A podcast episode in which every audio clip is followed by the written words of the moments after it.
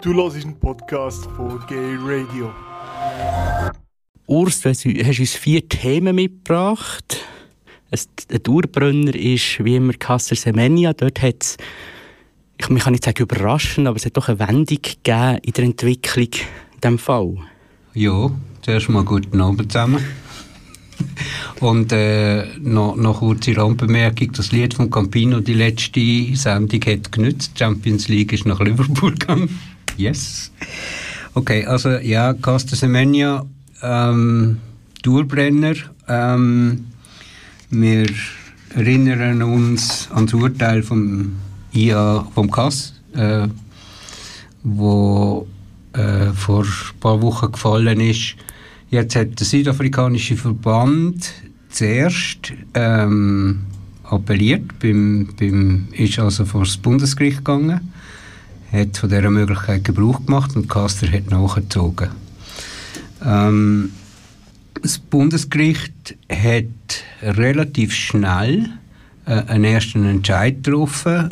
Und zwar hat es angeordnet, dass die Regelung von der IAAF, wonach intergeschlechtliche Athletinnen mit erhöhtem Testowert ähm, da künstlich senken müssen, um starten, dass die Regelung ausgesetzt wird. Das heisst also, Casta Semenya darf ab sofort über ihre Lieblingsdistanz 800 Meter wieder starten, so lange bis der Entscheid vom Bundesgericht definitiv da ist.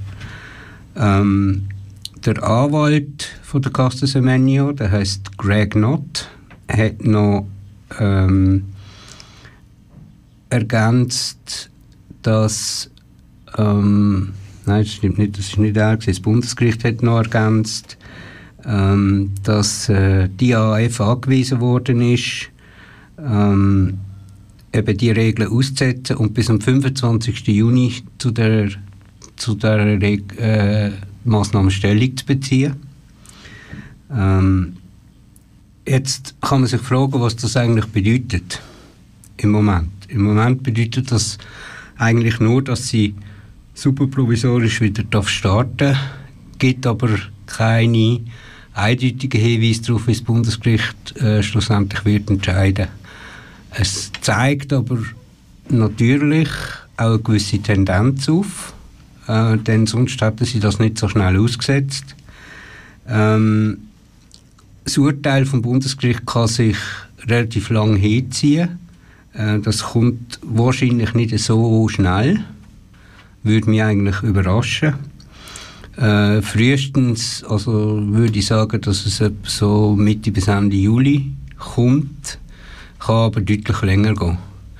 Weil das Bundesgericht, das ist eine interne Quelle, wo, wo ich habe, ähm, du befasst sich äh, mal zuerst mit der 65-seitigen Begründung vom KAS, wieso dass äh, die Regelung soll eingeführt werden von der IAF nimmt die genau auseinander.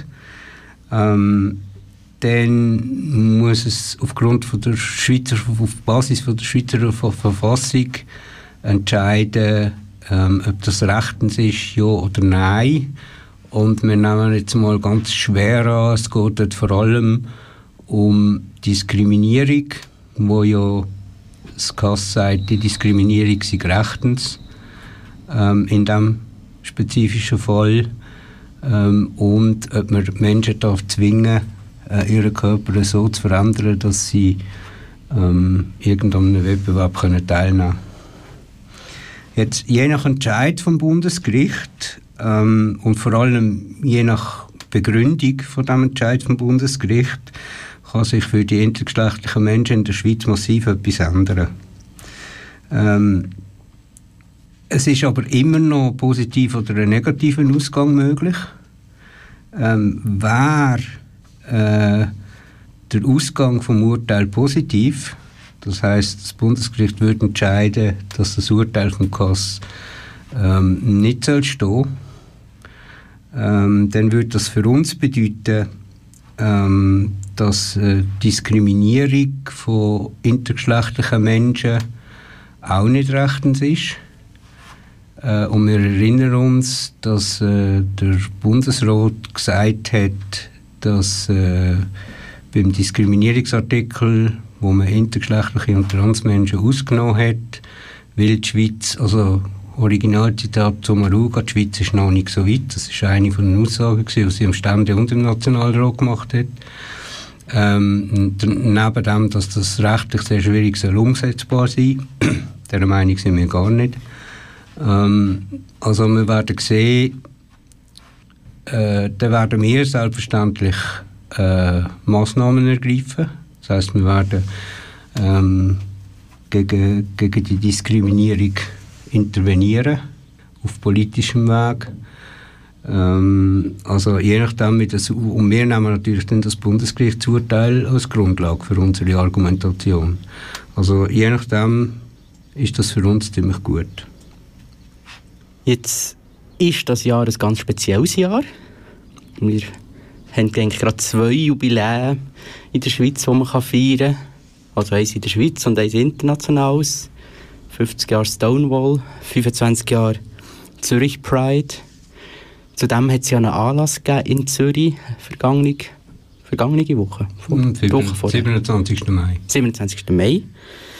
Im Kosmos. Ja. Dort bist du auch dabei gewesen. Was kannst du uns dort ja, berichten? Das ist richtig. Ich bin eingeladen worden zu einem Podium ähm, im Kosmos in Zürich.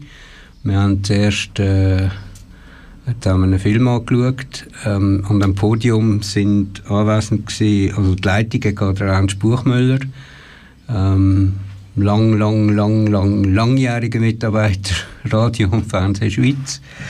Ähm, der Udo Rauchfleisch war dort, gewesen, den kennen die meisten, denke ich. Ähm, Brandy Butler, äh, Lou Miley, Joya Hoffmann und dann war noch Mona Gami da von der Milchjugend, äh, wo äh, zwei super Songs vorgesungen hat.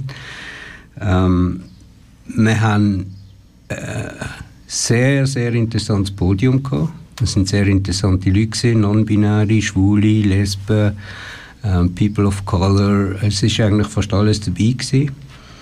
Ähm, wir haben darüber diskutiert, was hat Stonewall eigentlich bewirkt, ähm, wo stehen wir heute, ähm, was hat Pride heute für eine Bedeutung allgemein und wie sich die Community nach Stonewall entwickelt hat. Ähm, das Podium war extrem gut besucht. Gewesen. Es hat am Schluss äh, sehr spannende und interessante Fragen gegeben an Podiumsteilnehmer. Ich mache einen Blog im Queer Up über das Podium noch und über andere Sachen, was Stonewall betrifft, äh, auch im Hinblick auf Pride.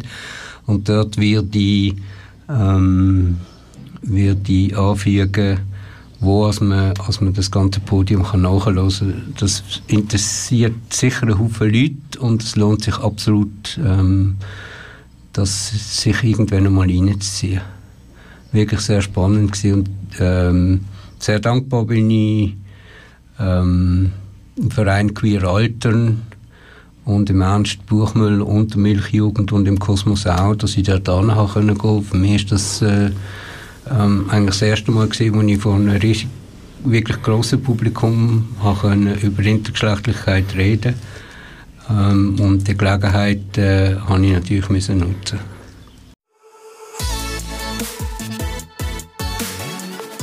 Du hast einen Podcast von Gay Radio Kloster.